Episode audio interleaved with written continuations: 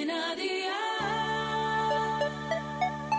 Día el podcast, más allá de la música. ¿Qué cenó hoy? Con Masito.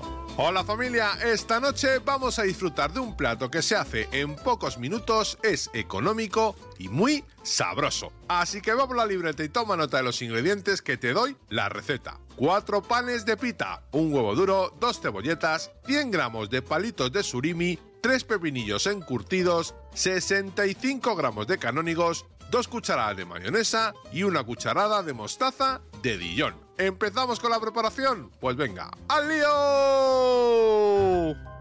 Pela el huevo duro y pártelo en trozos pequeñitos. Resérvalo. Pela las cebolletas y córtalas en trozos pequeños y haz lo mismo con los palitos de surimi y los pepinillos. Mezcla en un cuenco el huevo, las cebolletas, los pepinillos y los palitos de surimi con la mostaza y la mayonesa y reserva. Calienta los panes de pita por ambos lados, ábrelos y rellénalos con canónigos y la mezcla del cuenco. Y amigo mío, ya tienes la cena lista. Consejito del día, si te gusta la mezcla de dulce con salado, te animo a añadir dados de manzana, verás qué cosa más rica.